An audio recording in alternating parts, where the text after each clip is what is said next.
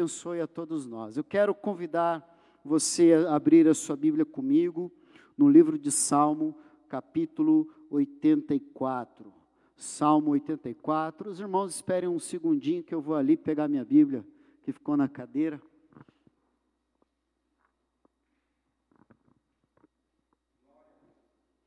Amém?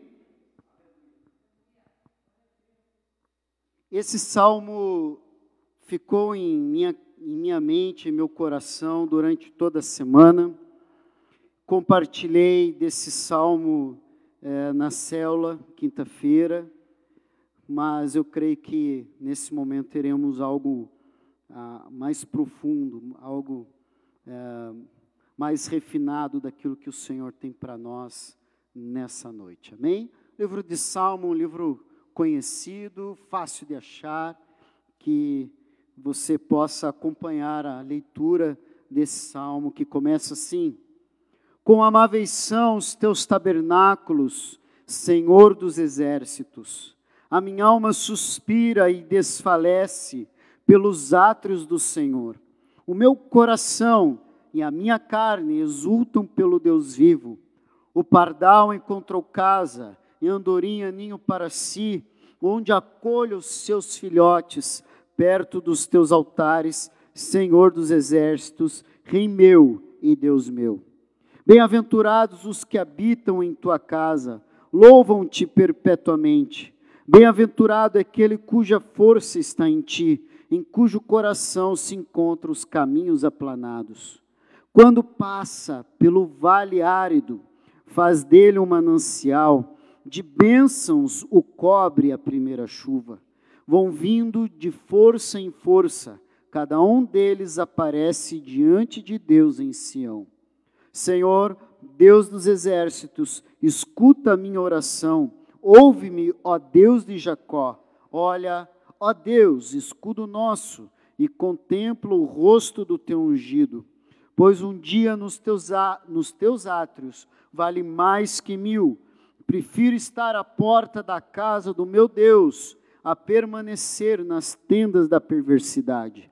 Porque o Senhor Deus é sol e escudo, o Senhor dá graça e glória, não recusa nenhum bem aos que andam retamente. Ó Senhor dos exércitos, feliz é aquele que confia em ti. Amém? Que Deus abençoe a leitura da palavra na minha e na sua vida nessa noite e que possamos meditar nesses versos aqui tão gostosos. Querido, eu quero te chamar a atenção sobre uh, o autor deste salmo. Muitos in, interpretam, entendem erradamente que o livro de Salmo inteiro foi escrito por Davi. Não. Uma boa parte, sim, foi escrita por Davi, por Salomão, pela família de Asaf e pela família de Corá. É o que diz aqui uh, na introdução desse capítulo. Salmo dos filhos de Corá. Corá era descendente da tribo de Levi. E toda a tribo de Levi, ela tinha uma função de servir o templo, de servir ao Senhor, de se render, é, de dedicar o seu tempo às coisas de Deus. Esse Salmo 84 é de alguém, é de alguém dessa família de Corá, que de certa maneira está impedido de estar presente pessoalmente no templo do Senhor. Algo muito parecido com o que muitos de nós ah, estamos, temos experimentado nos últimos meses. Irmãos, muitos irmãos me ligam, mandam mensagem: pastor, já está liberado para eu ir. Alguns irmãos que são grupo de risco ou a idade, uh, os meus filhos querem vir à igreja. Muitos querem estar aqui. Assim como o salmista, ele queria estar na casa de Deus, ele queria se dirigir ao templo, ele queria participar das festividades. Irmão, todo judeu, todo homem judeu, ele era convocado a participar de três festas anuais: a festa da Páscoa, a festa de Pentecostes e a festa dos tabernáculos. Não pretendo aqui explicar uh, minuciosamente o que significa cada festa, mas eu quero que você guarde em teu coração que três vezes por ano é, os homens, as pessoas, os homens de Israel, eles deveriam se apresentar ao Senhor no templo para uma adoração que durava alguns dias. Mas este salmista, o descendente da família de Corá, pertencente à família de Corá, ele não pode permanecer, ele não pode ir até o templo. E ele está com saudades de chegar ao templo. Ele está com saudades de como as coisas eram. Ele está com saudades da liberdade que ele tinha de chegar ao templo do Senhor e ali adorar. O título da mensagem dessa noite é Saudades de como era. Muitos de nós estamos vivendo nesse período um luto da, daquilo, da, daquilo que nós vivíamos, da maneira como nós vivíamos. Eu acho que esse período está acabando para a glória de Jesus, mas eu não sei dizer até quando isso vai. Uma coisa é o que eu acho, outra coisa é o, o negócio acontecer. Mas muitos estão estagnados na sua fé, com saudades do que eles faziam, com saudades de ir à casa de Deus, de adorar ao Senhor. Querido, as saudades ela é algo bom muitas vezes, em que nós valorizamos aquilo que se passou em nossas vidas, sim ou não? Mas um pensamento obstinado nas saudades, ele se torna algo prejudicial, porque nós não conseguimos viver o presente, porque estamos com saudades do passado. Isso se chama saudosismo.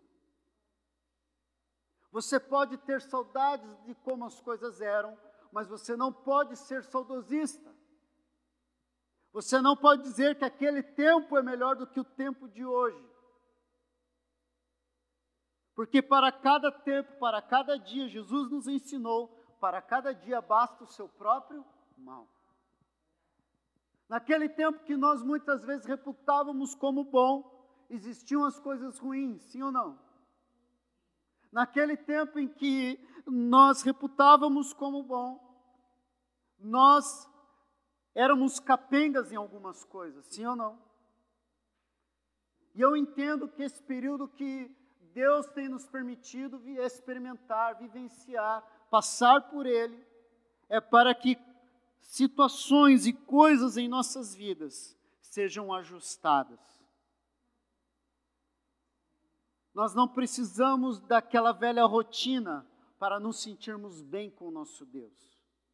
E a primeira lição que eu quero que você guarde em seu coração, que o salmista, com saudades de como as coisas eram, mas ele começa a entender que, mesmo ele impedido de estar no templo, ele ainda pode adorar o Senhor. E ele diz assim: Quão amáveis são os teus tabernáculos, Senhor dos exércitos.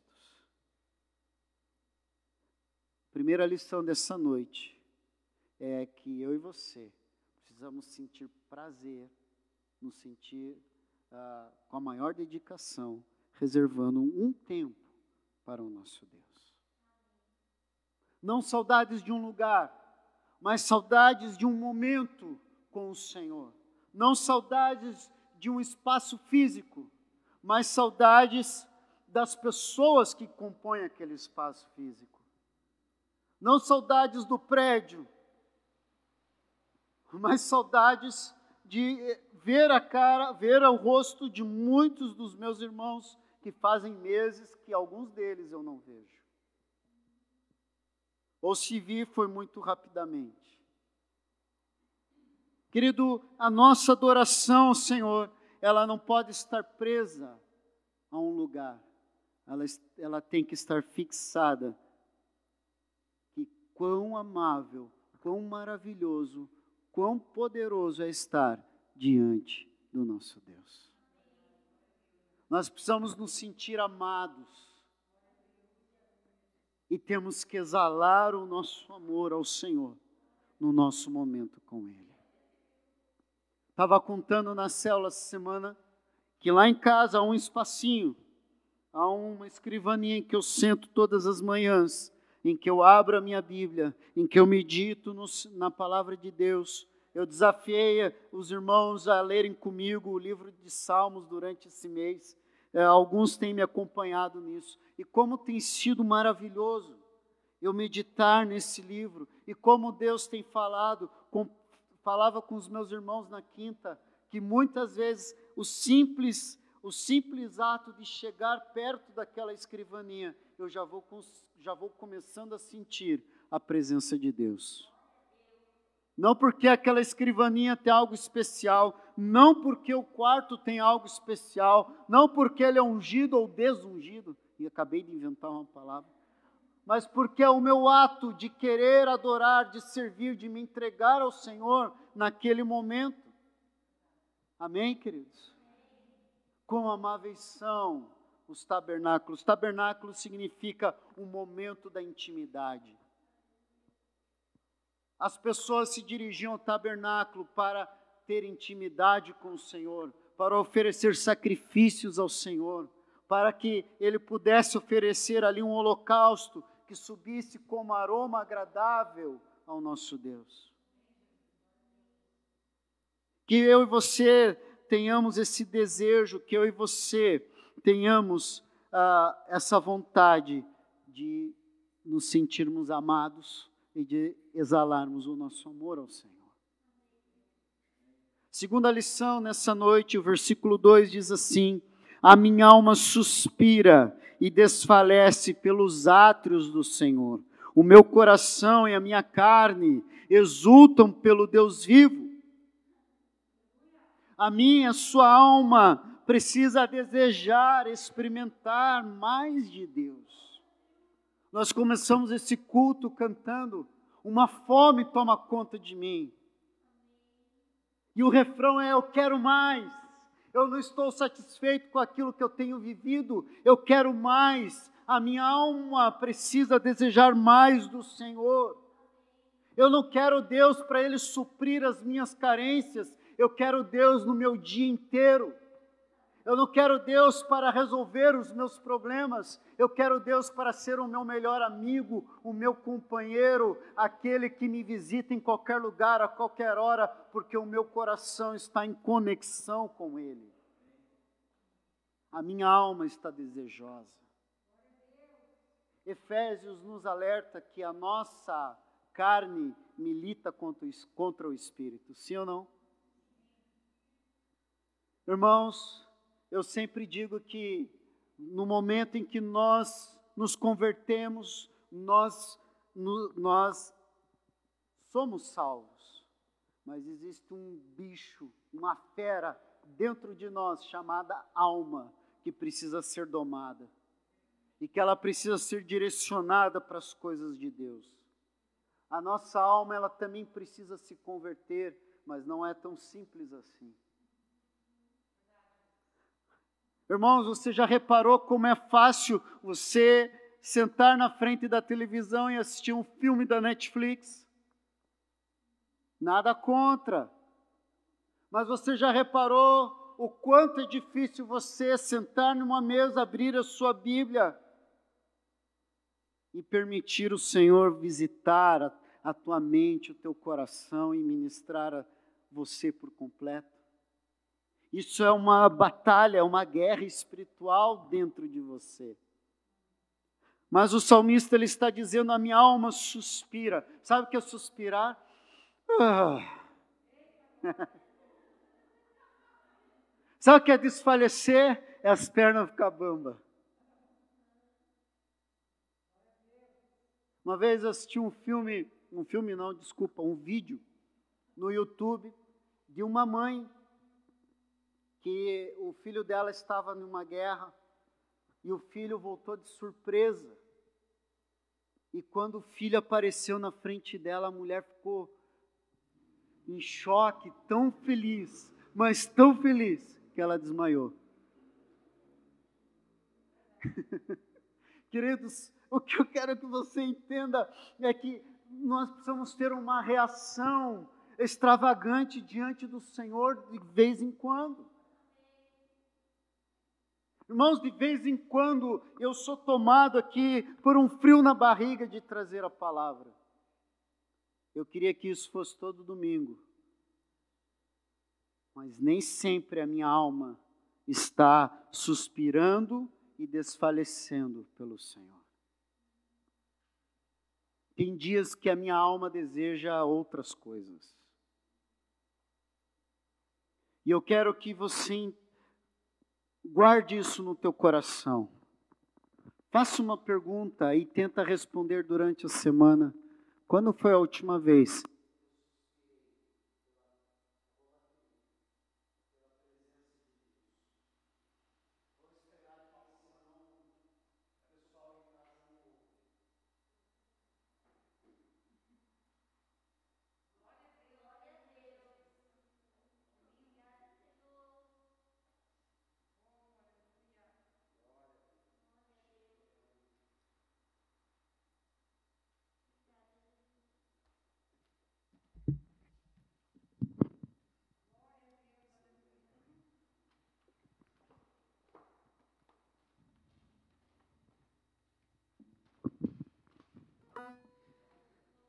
Nós chegamos lá.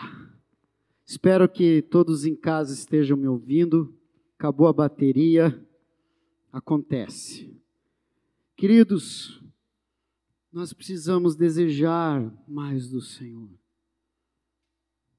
Versículo 3 diz assim: O pardal encontrou casa e andorinha ninho para si, onde acolhe os teus filhotes, perto dos teus altares Senhor dos exércitos, Rei meu e Deus meu. Terceira lição que nós podemos tomar para as nossas vidas é que a presença do Senhor deve se tornar a nossa casa. Vire para o irmão que está ao teu lado e diga assim: que a presença do Senhor se torne a tua casa. Amém? E o que isso significa? Uma outra mentalidade.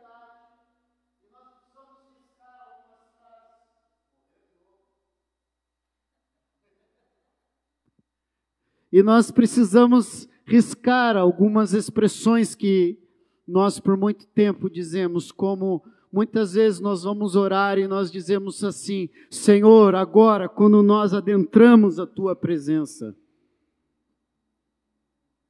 como que nós entramos de algo que nós nunca deveríamos ter saído. Como que nós separamos a nossa vida entre o sagrado e o profano. Como que nós separamos a nossa vida entre aquilo que é religioso e a, e a minha vida comum lá fora? Não, nós devemos ser uma só pessoa, um ser integral que adora o Senhor em todos os momentos, em todos os lugares.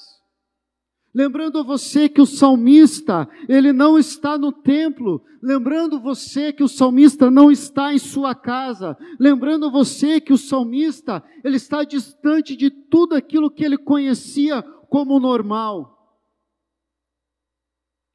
Mas uma coisa ninguém tirou do coração dele. Alguns estudiosos vão afirmar que esse salmista, que quem escreveu esse salmo era alguém que estava exilado, estava em outra terra, estava impedido de exercer a sua religião. Mas irmãos, podem nos tirar a religião, mas jamais podem tirar a nossa fé, jamais podem tirar o nosso amor, a nossa entrega diante do Senhor. Podem tirar a igreja de nós, o, o, o templo físico, podem tirar muitas coisas, mas jamais vão conseguir anular aquilo que o Senhor já semeou em nossas vidas.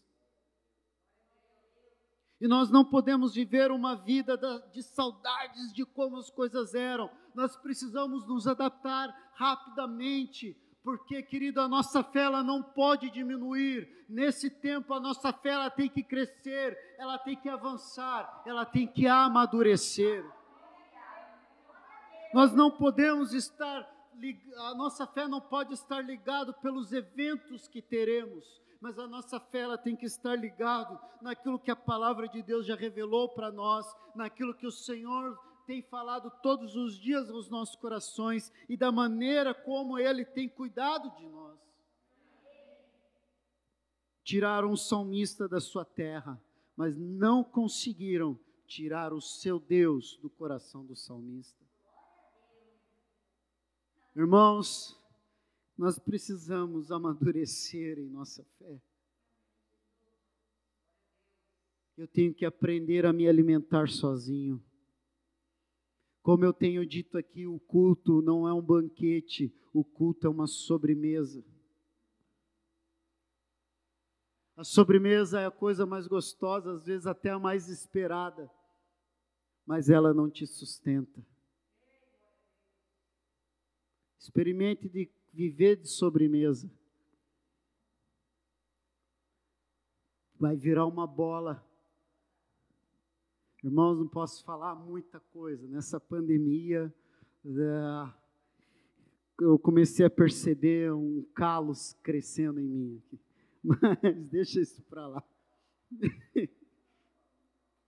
Mas, queridos, o versículo 4 e 5 fala ali de felizes ou bem-aventurados são dois tipos de pessoas. O primeiro, os que habitam em tua casa, louvam-te perpetuamente. Bem-aventurados os que habitam em tua casa. Bem-aventurados são aqueles, querido, que entenderam que permanecer em Deus, que permanecer na presença de Deus, não é estar em um lugar, mas é estar em uma pessoa é estar no Senhor.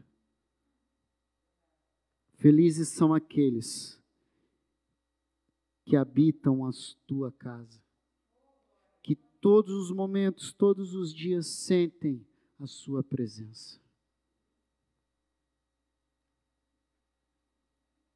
Versículo 5 fala assim: Bem-aventurado é aquele cuja força está em ti, em cujo coração se encontram os, os caminhos aplanados. Bem-aventurados são aqueles que estão nos caminhos do Senhor. Bem-aventurados são aqueles, querido, que nesse momento não pisaram fora dos caminhos de Deus. Felizes são aqueles, felizes e saudáveis emocionalmente são aqueles que permaneceram debaixo da obediência da palavra de Deus, que não se desesperaram frente às más notícias que todos os dias nós ouvimos nos noticiários, muitas delas verdadeiras, outras delas fake news.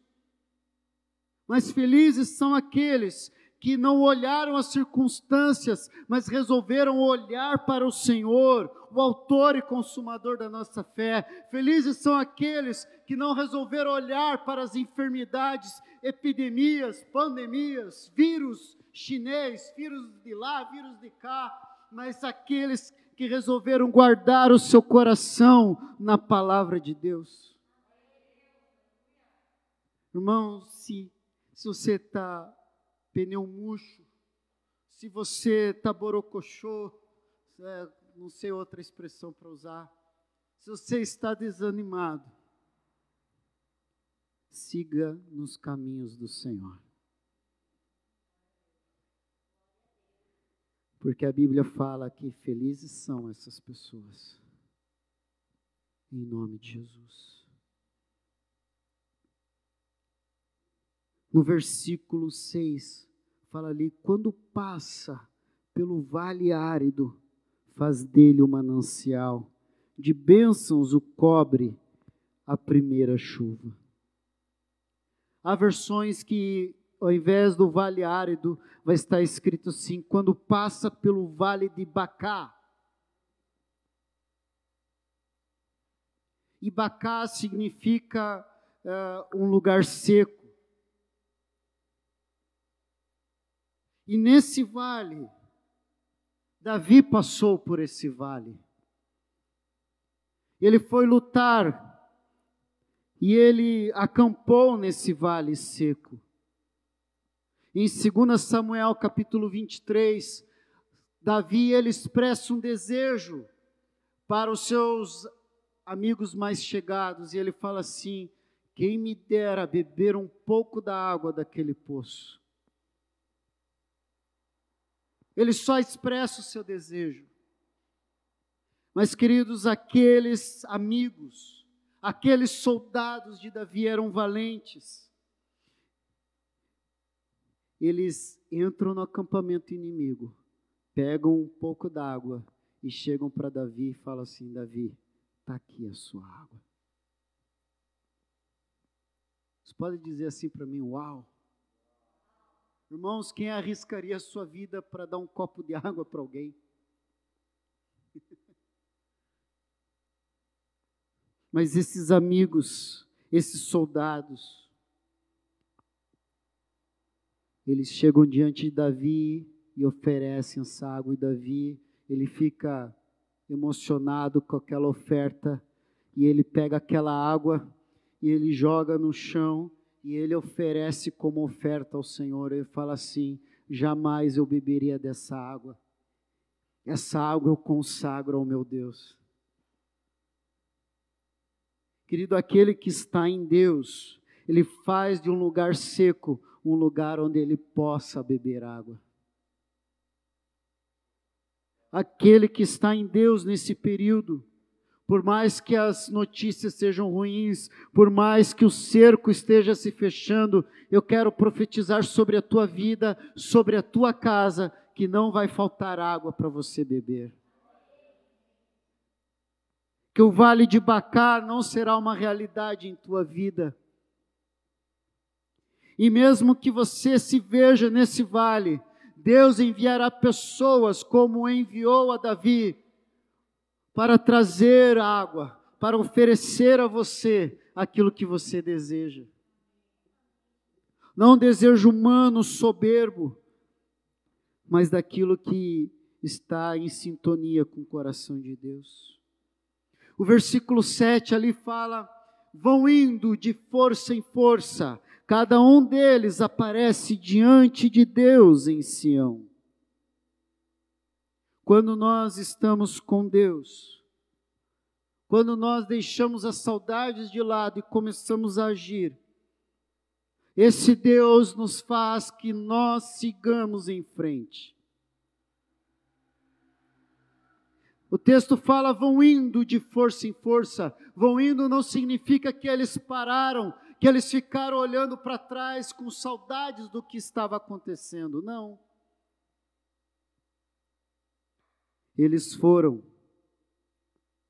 seguiram a sua caminhada e foram indo de força em força. O apóstolo Paulo fala desse avanço, desse crescimento, e ele diz assim: e vão de glória em glória. Você pode dizer um amém junto comigo? Nós somos esses, queridos, em nome de Jesus, que decide, que decidem nesse dia seguir em frente. Se há algo querendo te amarrar ao, ao passado, siga em frente. Se tem alguma coisa que você sente que está te segurando, você fala assim, em nome de Jesus, eu vou seguir em frente. Amém, queridos?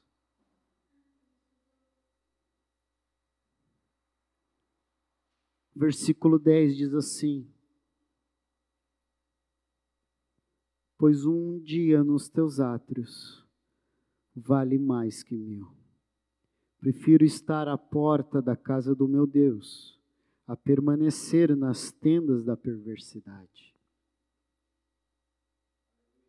O salmista, nesse momento, a partir do versículo 8, ele começa uma oração, onde ele pede onde ele coloca diante do Senhor quem Deus é para ele.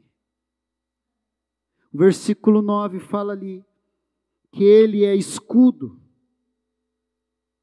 O Senhor é aquele que nos protege.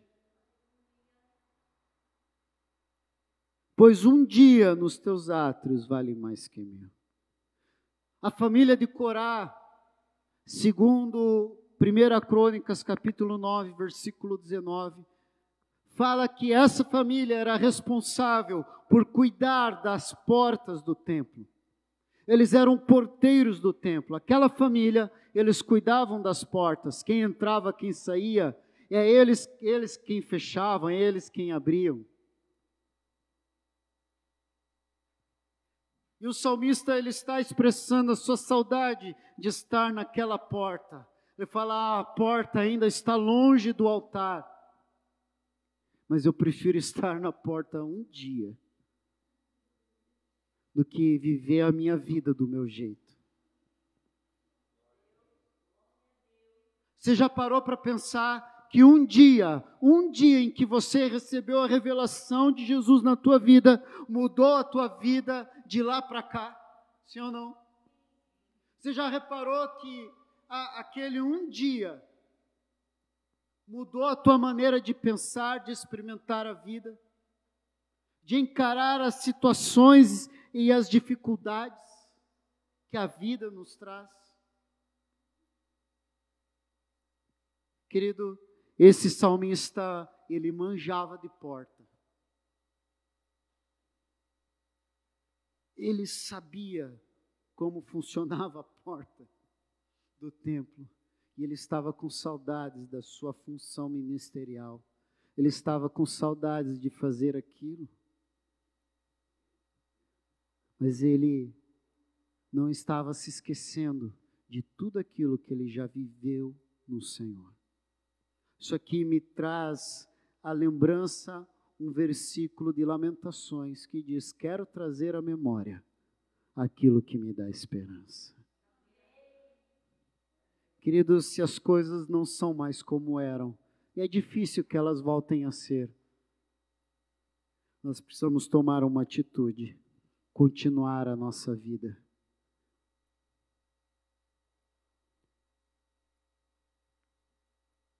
A vida do povo de Israel depois do exílio ou durante o exílio nunca mais foi a mesma. Depois da destruição do templo, os judeus nunca mais ficaram fixos na sua adoração no templo.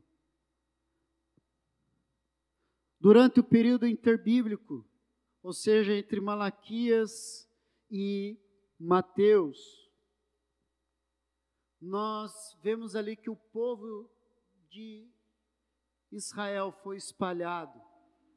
E eles não podiam mais adorar o Senhor no templo. E eles inventaram, vamos assim dizer, uma nova forma de continuar a sua fé. E ali surgiram as sinagogas, que existem até hoje em qualquer lugar, inclusive em nossa cidade. Não existe mais o templo, mas existe as sinagogas onde eles se lembram do Deus que fez promessas e tem as cumprido no decorrer dos séculos. Irmãos, talvez as coisas não voltarão a ser como eram, mas em nome de Jesus, que a nossa fé, ela seja como a desse salmista, ele estava longe de casa, ele estava com saudades de como as coisas eram, mas ele não estava se lamentando, ele fez um salmo de adoração ao Senhor. Não importa aquilo que nós perdemos nesse tempo, Importa, querido, como o nosso coração está nesse momento. Perdas nós teremos no decorrer da vida. Nós perderemos pessoas amadas. Ninguém fica para semente. Um dia as pessoas que nós mais amamos, elas deixarão de fazer parte da nossa vida. Mas existe uma coisa, querido, que se eu e você estivermos bem com Deus, jamais se ausentará de nós. É a presença dEle em todos os momentos das nossas vidas. Nos dias ruins, Ele estará lá. Nos dias bons, Ele estará lá. Eu lembro quando eu perdi a minha vozinha. Foi um dia muito, muito triste, muito ruim foi de uma hora para outra. Eu estava me preparando para fazer uma prova no seminário. A minha esposa me ligou e falou: Tua avó morreu. E eu lembro que a decisão da minha família foi que eu fizesse o, o culto, o velório, né, o culto fúnebre. Querido, como foi difícil. Mas como ao mesmo tempo que eu estava triste, o Senhor estava me consolando e me dando motivos de dar glórias a Ele por tudo que o Senhor fez na vida da minha avó e de como a fé dela abençoou os, os, meu pai, abençoou os meus tios e de como eu recebi uma herança espiritual em minha vida.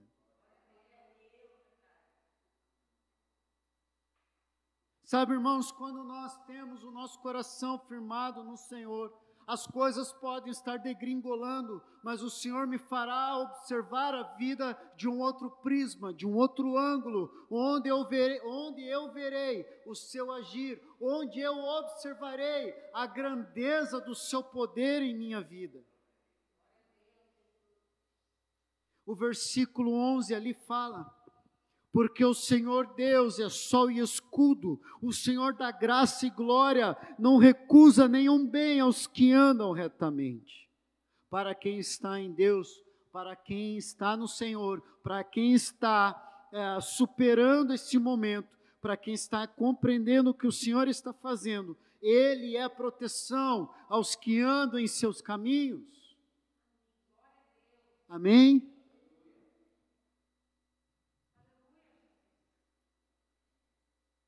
Não recusa nenhum bem aos que andam retamente. Meu querido, pergunte-se a você mesmo: eu estou andando nos caminhos? Pergunte aí para o irmão que está do teu lado: você está andando no, nos caminhos?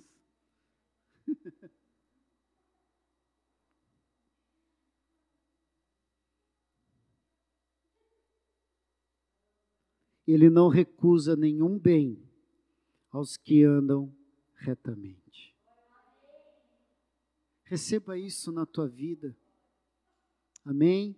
Você que está me ouvindo aí na sua casa, se você recebe esse versículo 11 em tua vida, escreva aí nos comentários, eu recebo em nome de Jesus. E para encerrar, irmãos, o Senhor Deus dos exércitos, ó Senhor Deus dos exércitos, feliz aquele que em ti confia. Irmãos, foi um gênio que escreveu esse salmo. Quando chegar no céu, vou perguntar, papai, cadê quem escreveu o Salmo 84? Eu quero dar um beijo nele. Eu vou falar, papai, o teu Espírito Santo inspirou essa pessoa de uma tal maneira que abençoou a minha vida. Irmãos, por vários momentos em minha vida, esse salmo se tornou um motivo de louvor, de adoração e de gratidão. E agora não tem sido diferente.